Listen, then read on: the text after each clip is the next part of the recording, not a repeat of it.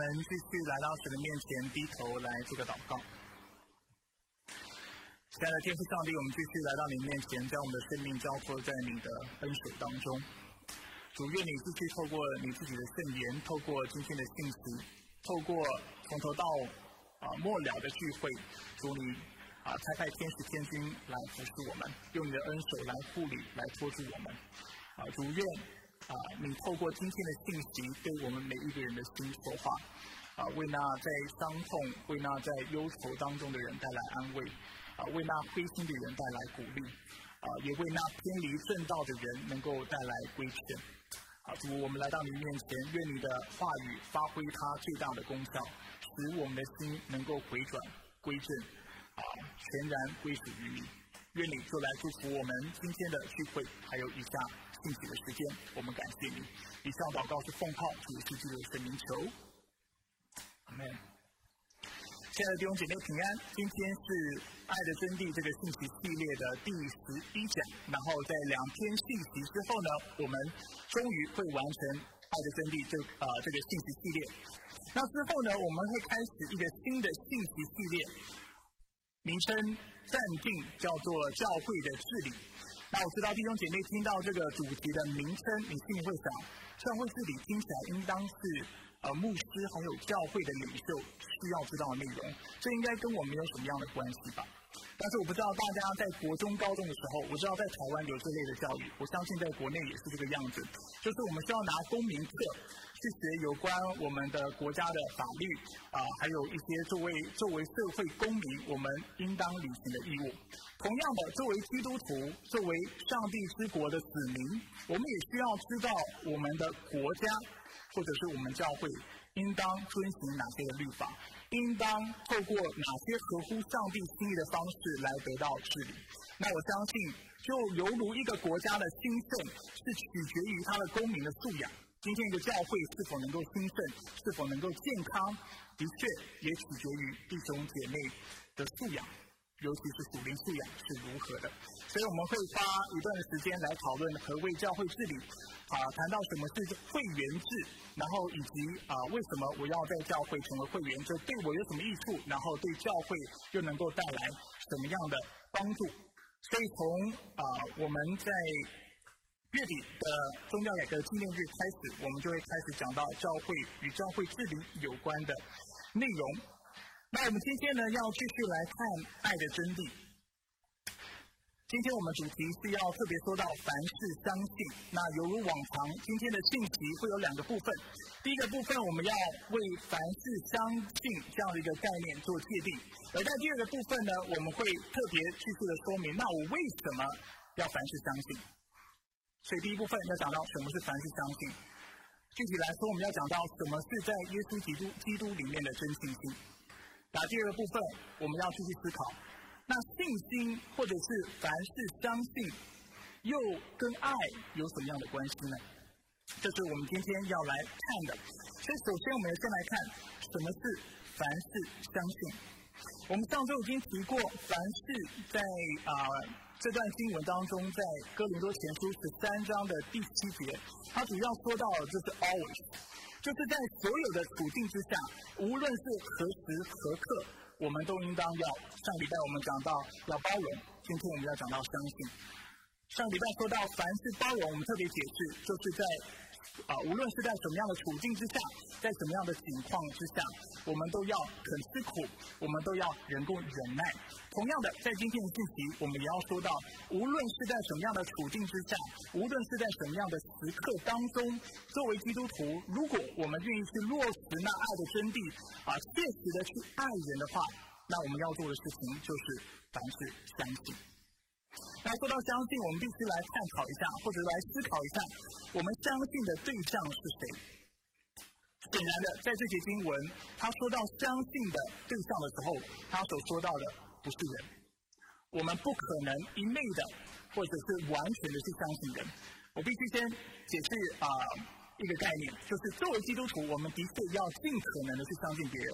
我们不要带着怀疑的心态，一天到晚去怀疑别人，或怀疑别人的动机、别人的属灵生命的光景。我认为这是非常危险的，而且甚至是不健康的。但是，纵使我们选择尽量去相信，这也不代表我们就一昧的相信，完全不做分辨的工作。因为圣经清楚让我们看到，就是爱也非常讲究真理，就犹如我们之前在信息当中所说到的，对不对？爱是不喜欢不义，只喜欢真理。爱啊，就是是规。是需要被真理所规范的，我们是需要透过真理的框架，才能够切实的而且正确的来落实爱这样的一个功夫，来落实爱这样的一个功课，所以不是一昧的包庇。因此，在箴言十四章十五节这么说：无知的人什么话都信，通达人却谨慎自己的脚步。无知的人什么话都信。通达人谨慎自己的脚步，这里清楚让我们看到，如果你什么都信，什么人都信，什么事情都信，不做任何的分辨，尤其对方已经很明显让你看到他是在撒谎，或者他是在欺骗你的情况之下，你应当就要按着真理的教导去啊去评估、去判断，这样子才是有智慧的。所以我们不能因为一个人有权柄。我们就一昧的相信他，不论这是在教会内或者是在教会外，我们应当总是要回到真理的面前，透过上帝的话语，我们来思考这人所说的话到底是真的还是是假的。刚才我说到，我们到月底的时候要来啊纪念宗教改革。那在当中呢，我们要记得，当时十六世纪宗教改革之所以会爆发的其中一个核心的原因，就在于当时的教会把所有的权柄。放在教会本质上面，建筑在教会上面，但却不是建立在上帝的话语上面。所以，当啊改革，就是当这些宗教改革家，当他们自己研读圣经的时候，他们就发现一件事情，就是上帝清楚的教导我们，一切的权柄都是在他的手中，一切的真理或者是一切的权利都需要建立在他的真理之上，建立在他的话语之上。教会也是如此。教会之所以有权柄，是因为上帝的话语赋予教会权柄，并且啊，教会是建立在磐石之上，建立在基督之上，建立在真理之上，所以教会有权柄。同样的，在教会当中，牧师有权柄，牧师的权柄来自于哪里？来自于上帝的话语。因为上帝的话语赋予牧师权柄，所以牧师有权柄。另外一方面，牧师需要在真理的规范之下去做教导，去做讲道。如果我们所做的教导是偏离真理的，弟兄姐妹就有权利，就有权利按着圣经的话去劝诫我们，去劝告我们，甚至去违背我们要求他们所做的事情。当然，这个前提是弟兄姐妹自己清楚知道上帝的话语是什么。所以，人的权柄是从哪里来？人的权柄是从上帝的话语而来。所以我们不能够一昧的相信。当我们说到凡是相信的时候，很明显的，我们所说到的对象就是上帝以及上帝的话语。所以说到这里，让我们具体的来界定相信的意思。什么是相信呢？海德堡要理问答第二十一问是这么回答的：二十一问，什么是真信心？这个答案给了我们两个部分。第一。真信心不仅是一种确实的知识，借此我认定上帝在圣经中向我们所启示的一切皆为真理。第二，真信心也是一种坚定的信号。所以换句话说，两个部分：真正的信心是一个什么样的信心？一是确实的知识，二是坚定的信信靠。我知道我过去在海德堡要理问答啊的课程当中，我已经跟大家讨论过这个问答。但是为了啊，让我们今天能够更有效的来应用这样的教育的缘故，我们需要再一次的来复习。所以首先我们要来看什么是确实的知识。教理问答告诉我们，真信心不总不仅是一种确实的知识，而这种知识是借此我认定上帝在圣经中向我们所启示的一切皆为真理。清楚让我们看到。当我们对上帝有那确实的、正确的知识的时候，我们相信的对象不只是上帝，我们所信的不只是他的信实，但是这包括我们也相信他口中所说的一切的话，就是圣经。所以，相信上帝的人必然会相信上帝的话，而且也只有相信上帝的话语的人，才能相信上帝。这两者是不能够被切割的。《铁萨罗尼迦后书二章十到十二节这么说：他说，并且在那沉沦的人身上行各样不义的诡诈，因为他们不领受爱真理的心，好让他们得救。故此，上帝就给他们一个引发错误的心，叫他们信从虚谎，使一切不信真理、到喜爱不义的人被定罪。这里清楚让我们看到，那得救的人是一个什么样的人？那得救的人是在圣灵当中，在基督里领受了那爱真理的心的人，就是爱那上帝话语的人。相较之下，那不爱上帝的就不爱他的话语，就不爱真理。过去我也跟大家。提过啊，就是引用过这个经经经文，也也引用了我现在要提的经文，就是在约翰福音的经文，清楚让我们看到，那爱上帝的人就爱他的话。耶稣说：“你们若爱我，就会遵守我的命令。有了我的命令而又遵守的人，就是爱我的。凡爱我的人，就会遵守我的道，我父也会爱他。”基于这样的观察，改教者约翰加尔文也如此说。他说：“信心呢？”乃是建立在知识上，所以知识是很重要的，而不是建立在无知上。而且这知识不但是对神的认识，也是对他旨意的认识。犹如我刚才所说的，就是不只是认识上帝有什么样的属性，知道他的性质，知道他的美善，知道他的公义，知道他的圣洁，知道他的救恩等等，但是也是知道他的旨意，知道他的话语。所以加文说，我们必须提醒自己，信心和真道之间有永不可分的关系，而且我们不能分开这两者，就如我们不能将太阳的光线和太阳分开一样。他接着说，神的真道也是支持和维持信心的根基，若偏离真道，它必垮掉。所以，若夺走神的道，信心将荡然无存。换句话来说，信心预设了信心的对象。如果我们要信，总是要我们要所信的东西嘛。如果今天我们所信的东西不再是圣经，不再是上帝的话，这代表我们所信的就是上帝之外的话，上帝之外的圣经之外的教导之外的观念。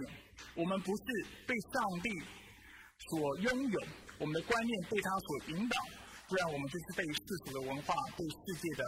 啊，观念所影响、所教导。所以加尔文清楚的告诉我们：今天如果没有了上帝的话语，今天信心也没有不再有存在的价值。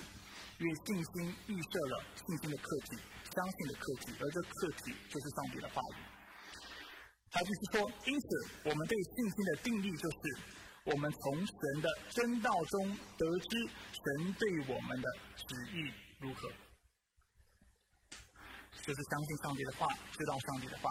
他说：“事实上，就连相信神是信实的、不能说谎的人不够，除非同时毫无疑惑的确信神口里所说的一切话都是圣洁和不可违背的真理。上帝和上帝的话语是不能够切割的。”等一下，我会继续为大家解释延伸这个教育的重要性。我们接下来先看真信心构成的第二个部分。真信心构成的第二部分呢，是坚定的信靠。换句话说，今天当我们说我们是相信上帝以及相信他的话语的时候，我们不只是在理性上面、概念上面知道他的话语是真的，知道上帝是真的，但是我们也确实的、坚定的来依靠他，来投靠他，这才是真正的信心。雅各书说二章十九，呃，雅各书二章十九节说：“你信上帝只有一位，你信的很好，连鬼魔也信，且怕的发抖。”这些经文所描述的一个状况，就是魔鬼在概念上面，在悟性上面，他能够对上帝有正确的了解，但他却没有选择倚靠上帝话语的权利。或这样的资格，因为我们知道堕落的天使是没有悔改的权利的，所以他虽然在概念上面清楚的知道上帝是真的，他是一位什么样的上帝，但他却因此而感到害怕，他却因此发抖，因为他知道他在未来他就要承受那重大的、严重的审判。那理智上的相信和坚定的倚靠两者之间有什么差异呢？差异就在于理智上的相信。是相信一句话是真的，但是坚定的依靠，却是相信这句话会如实的发生在我的身上。我给大家举个例子，大家就明白我的意思。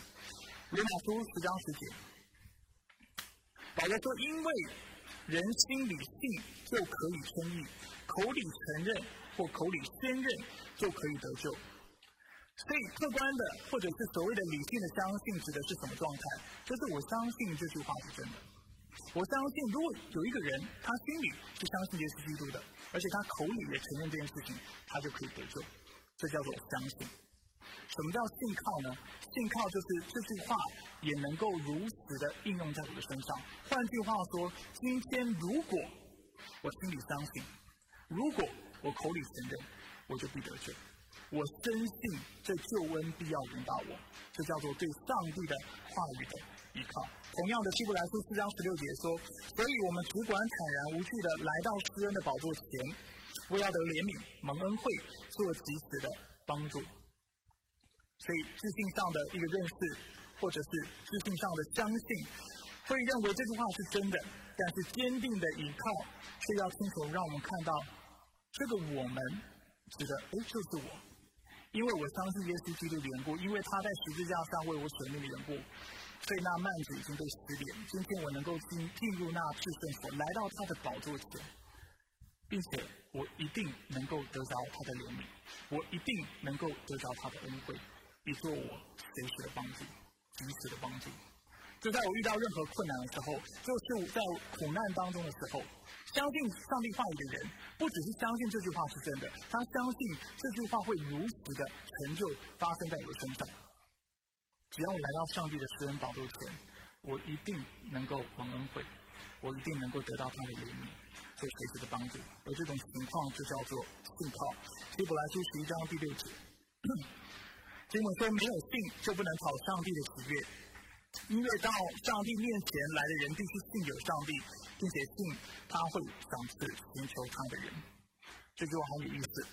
前面前半段说到，因为啊，在上帝面前的人首先必须信有上帝，所以讲到要有确实的知识，要有正确的认识。但是他并没有停在这里，信不只是信有上帝。但是是，并且要信他会赏赐那寻求他的人，代表自己啊，上帝不只是我的上帝，而且他的慈爱啊，他的信实将会临到我，因此他会将赏赐赐给我，这叫做信靠。所以，相信和信靠的差异是什么？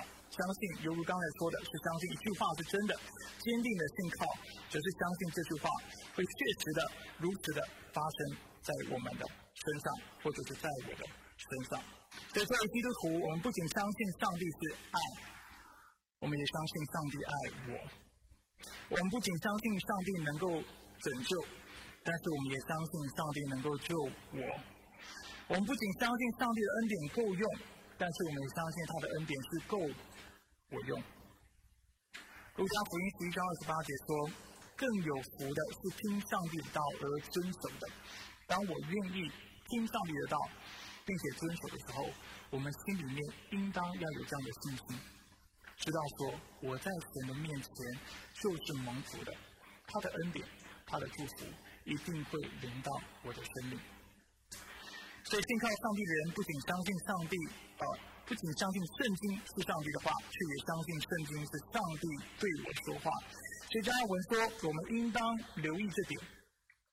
那些内心被圣灵教导的人，都真正的依靠圣经。信心的正确定义就是知道和确信神对我们的慈爱，也就知道和确信是建立在神在基督里白白赏赐我们之应许的真实性上。就这应许是圣灵向我们启示并印记在我们心中的。什么意思呢？首先我们看到他第一句就清楚的讲到，那真正。得着重生的，那真正圣啊，心里有圣灵的见证、圣灵的光照的这样的人，是会真正的来依靠圣经，不止相信，但是信靠。而且信心的正确定义呢，就是知道和确信神对我们的慈爱，所以不是只是知道一个客观的概念，却知道我跟上帝拥有这个真实的关系。我已经得了儿子的名分，他是爱我的，他的慈会慈爱会连到我。而这个信心是建立在福音上面，建立在耶稣基督为我们死在十字架上，他的宝血为我们流，这种白白赏赐的福音，以及这样的信心是建立在圣灵在我们里面所做的见证和光照。所以这就是信心的意思。信心是什么？确实的知识。另外一方面就是坚定的信靠。接下来我们要讲到这两个教义对我们来说的意义是什么。在明白真信心是什么意思之后，我们需要进一步的思考：那为什么对上帝有信心，或者是凡事相信，对爱来说是这么重要的呢？我想要给大家两个理由。那这两个理由也呼应了我们刚才为信心所做的界定。第一个理由。就是因为我们缺乏对爱的正确认识。为什么凡事相信这么重要？为什么相信上帝的话语，而且依靠上帝的话语这么重要？因为我们缺乏对爱的正确的认识。不论是基督徒还是非基督徒，我们很容易陷入一个误解或一个误区。我们认为信与不信的差异在于：哦，我是是不是信上帝，或我不信上帝。是不是我信圣经，然后不信圣经？但是其实不是这个样子的。很多时候我们把相信啊是归类或者是局限于宗教的范畴。我们觉得只有有信仰的人才会讲到相信，但是事实上不是这个样子的。犹如我过去跟大家分享的，今天也稍微已经提过的。今天我们不是相信上帝，就是相信别人。所以我们对爱的观念也是这个样子。为什么凡事相信这么重要？为什么相信上帝以及他的话语这么重要？因为如果我们对爱的认识不是从圣经而来，这肯定一件事情就是我们对爱的认识一定就是从我们的文化、从我们的背景、从世界的观念而来。我们现在的文化怎么看待爱？啊，很多时候，我们现在很多年轻人会追剧哈，追韩剧。我本来昨昨天在想，我要用一个韩剧的例子来做说明，所以我发现我太久没有追剧了，所以我呃没有办法做任何的呃能够给大家任何的例子。我甚至一度想要去看《爱的迫降》的简介，然后借此为大家浓缩出为什么这样的爱是错的。结果发现这太花时间，第一方面，第二方面看完简介，我还是不知道那片那个片子到底在演什么。为了不要那么。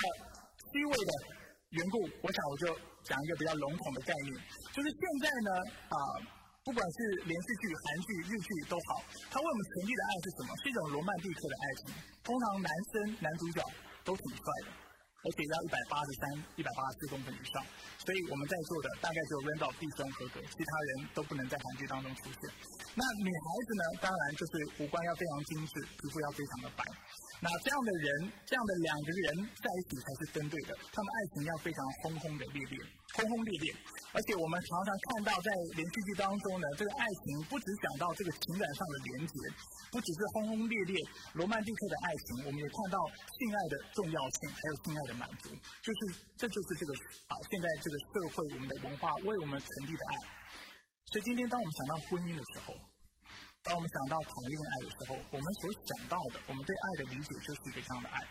首先，我要说明啊，圣经有没有讲到这类的爱？其实是有的。啊，不信的你去看雅各书，我以前啊看雅各书的时候都会脸红，觉得还挺害羞的。里面的内容非常的露骨，但是它里面就是庆祝这种罗曼蒂克的爱情，甚至庆祝性爱的美好。然而，我们人的问题在哪里？我们往往在婚姻之外去追求这样的爱情，而且我们往往以为婚姻的爱情就是这样的爱情。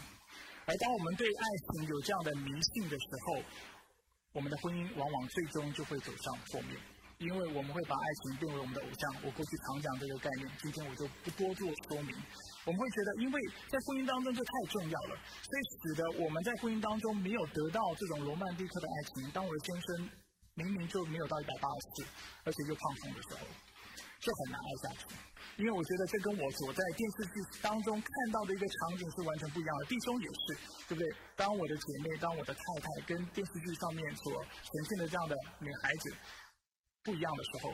然后无法跟他产生共鸣的时候，我就想要放弃我的婚姻。然而，我们都知道这是不讨上帝的喜悦的。所以我们需要回到圣经的基础来思考，什么才是真正的爱。圣经常常教导我们，真正的爱情不能够停留在我刚才所描述这样的状况。如果我们坚持一定要有这种轰轰烈烈的爱在我们的婚姻当中，我们的婚姻迟早有一天会走向失败。我们会因为追求这样的爱情，妥协我们的信仰，啊，妥协我们的道德底线，甚至我们会使那周围那真正爱我们的人，我们会使他们与我们为敌，因为我们为了追求那轰轰烈烈的爱情、罗曼蒂克的爱情，我们可能会背离那爱我们的妻子，我们可能会背离背弃那爱我们的孩子，或甚至我们的父母，还有我们在教会当中的弟兄姐妹。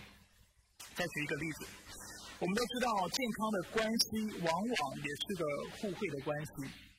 如果是爱情，这个结果就是两情相悦；如果是亲子的关系，这个结果就是父慈子孝；如果是友情，这个结果就是两肋插刀，有福同享，有泪同当。所以我们知道，任何健康的情感、健康的关系，到最后一定会结出互惠的果实。因为我真的爱你的缘故，我一定就会对你好。因为你爱我的缘故，你一定会对我好。但是往往呢，我们会陷入一个迷失或陷入一个状况，就是我们把这个关系的条件和关系健康的关系所带来的结果混淆了。所以往往我们会看到一个非常奇怪的现象，比如说在。啊，爱情当中，我们刚才讲的，爱情成立的基础，或者是爱情的存在，的确是因为两情相悦，因为两两个人啊在情感上面有共鸣，所以他们在一起。但是如果在这个爱情当中，其中一方开始想要操控对方，要求对方一定要为自己牺牲，啊，要求对方一定要自己呃要多爱自己，而且为自己的情感、为自己的情绪带来什么样的刺激的时候，他就慢慢的让另外一方喘不过气来。为什么会有这样的状态？就是我们把互惠的结果当成这个情感存在的条件，而往往爱情就会变质。不止爱情是这个样子，亲情也是这个样子。我们都知道，父母爱自己的孩子是正常的，甚至是理所当然的。从圣经的教导来说，孩子孝敬父母也是正常的。在一个健康的亲子关系之下，关这个关系会是互惠的。但是如果父母开始要求，孩子一定要孝敬自己，一定要给自己孝养费，要求孩子一定什么话都要听自己的，人生的职业选择也要照自己所要求的，甚至你要娶老婆，你要嫁什么样的人都需要听父母的，这样的爱就开始对孩子来说变得非常非常的沉重。而如果当孩子说我不愿意这么做的时候，如果父母还带着一个心态，你怎么可以这样对我？我这么爱你，我我从小供应你，供你长大，付为你付学费，帮你付啊。车子的贷款等等，你今天却这样子对我不听我的话，那这样的亲情就会变质。同样的，如果孩子对来到父母的面前，如果是一个贫穷的家庭，他开始跟他自己的父母说：“为什么别人有钱人家的孩子，他父母都不止啊提供学费让他去私立学校读书，甚至为他买车，为他啊付房子的投资款，然后甚至要求父母死后一定要留一大笔的遗产，让自己的生活比较好过。那你觉得父母的感受会是如何？”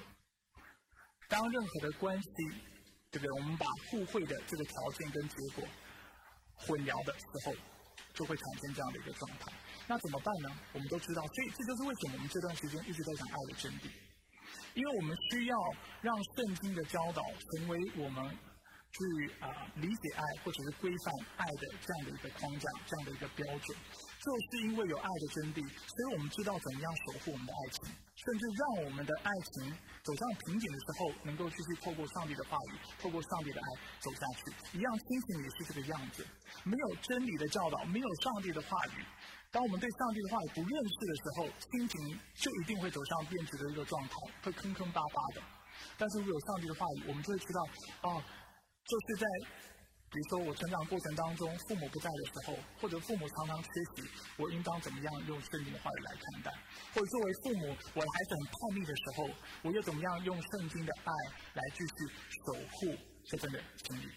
友情也是这个样子，对不对？友情也常常变质。友情的成立的条件是什么？所以刚才亲情我忘了讲成立的条件。亲情成立的条件不是互惠，成立的条件往往是，比如说如果是夫妻的话是婚约，如果是亲人的话是血缘。有血缘就有可能有亲情，但但是但是这个亲情要能够昌盛，能够啊发展，那需要投入那真正的爱，投入我们的情感。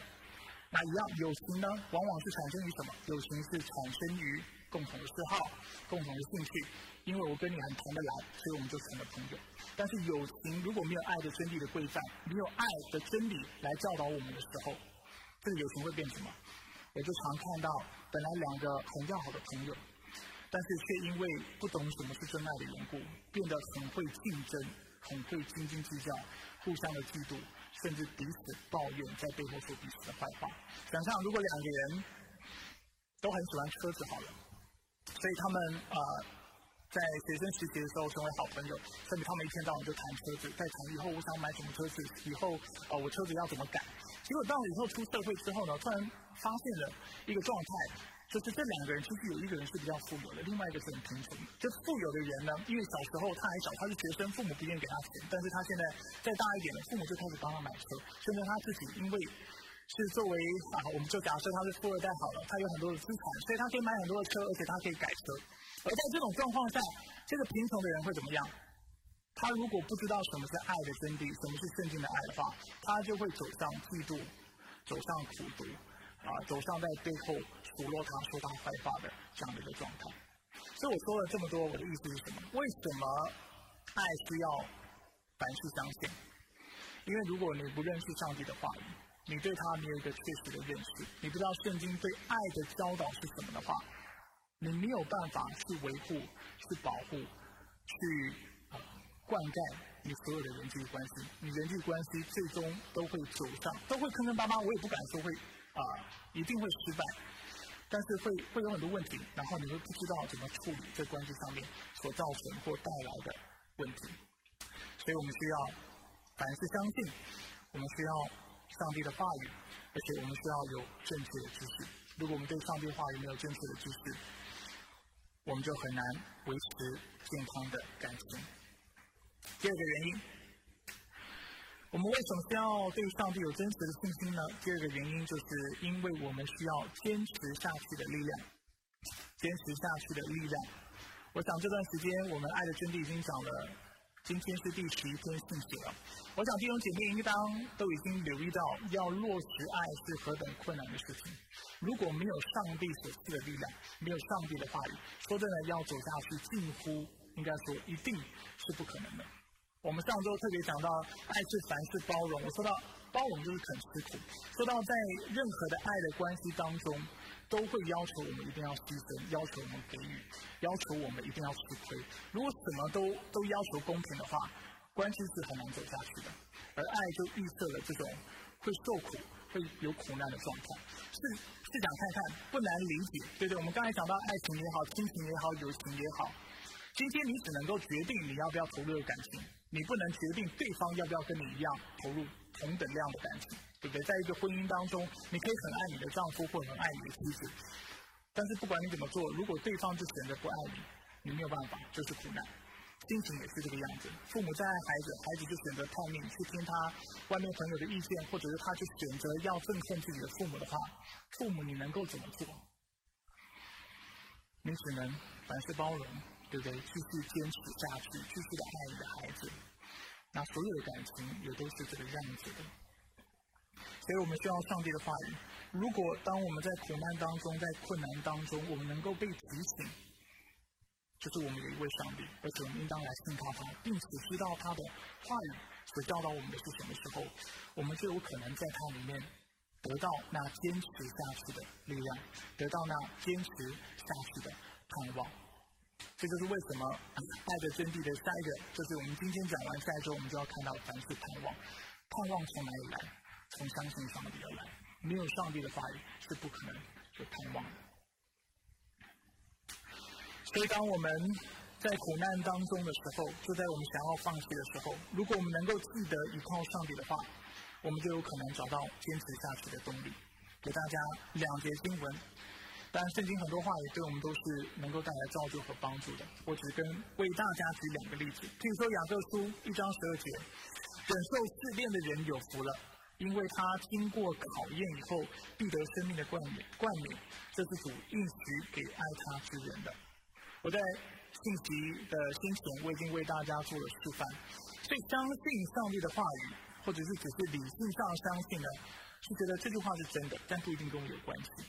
但是那真正信靠上帝话语的人，他在苦难当中的时候，当他读到这句话，他说忍受试炼的人有福了，他就要知道，是的，我在主里面是有福的，因为圣经清楚告诉我，那忍受试炼的，忍受痛苦的。无论是在什么关系上面，我们是包容、去容忍、去忍耐的，我们是会被祝福的。当然，经文后面继续告诉我们，我们会得的祝福是什么？经文清楚告诉我们，这样的人经过考验之后，要得到生命的冠冕，必要得到永生，必要得到上帝为他预备的奖赏。而这样的应许是上帝赐给那爱他之人的。同样的，哥林多后书四章十六到十七节也说，所以我们不上胆。虽然我们外在的人日渐朽坏，内在的人却日日更新。我们这短暂而轻微的苦楚，要为我们成就极重无比、永远的荣耀。所以这节经文描述了一个状态，就是人活在世界上，我们的外在，我们外在的人会日渐的朽坏，我们会老化，我们会生病，我们甚至有一天会死亡。在苦难当中，我们会经历非常多的困难，所以我们会慢慢的消散。但是经文却承诺我们，我们内在的人却可以，因为相信上帝以及相信上帝话语的缘缘故，因为我们愿意依靠他、投靠他的缘故，日日的更新。经文告诉我们，我们这短暂而轻微的苦楚，就是当我们能够换个视角，从永恒来看待我们现在所经历痛苦的时候。我们会发现，我们这短暂而轻微的苦楚，我们会认为它是短暂的，是轻微的，要为我们成就极重无比、永远的荣耀。我过去应该说，就是上周我跟大家分享，为什么现代人很难跟苦难共处。其中一个原因，就是因为现代人往往认为我们的一生就是局局限于精神。我活到八十岁、九十岁，我死了，什么都没有了。所以。如果你要告诉我，相信耶稣基督是能够得到幸福，或者是你要告诉我，今生要是能够得到快乐，我就要看到今生就要得救，我要看到我今生所有的苦难、所有的问题、所有的疾病等等一切的事情都要能够得到处理。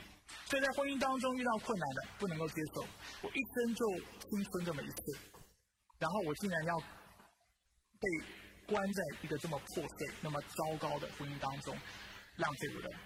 青春，对不对？在亲子关系当中，我刚才也讲了，对父父母亲看到孩子很叛逆，他就非常着急，他也不知道怎么办，因为他没有办法放眼看到永恒当中上帝在做的工作。他要求孩子就是在今生，就是在他活着，在他看到看到的时候，他希望孩子就能够回转。同样的，孩子也是这个样子，就是我父母如果是不在我身边的，是离婚的，我心里面就充满了愤怒，啊，充满了。啊，就是不饶恕。我认为这我无法克服这个事情，无法饶恕他们。所以，如果今天我要得到快乐的话，就代表这个问题能够完全被解决。刚好我跟父母之间的问题就能够得到彻底的处理。但是我们知道，往往就是不可能的事情。所以，为什么现在人往往不能够跟苦啊这些苦难共处？主要原因是因为他们认为他们一生就是活着八九十年，如果是长的话，短的话甚至六七十年，甚至更短。但是基督徒却能够用不同的眼光来看待我们的生活。为什么我们这次在苦楚当中仍然有仍然有盼望呢？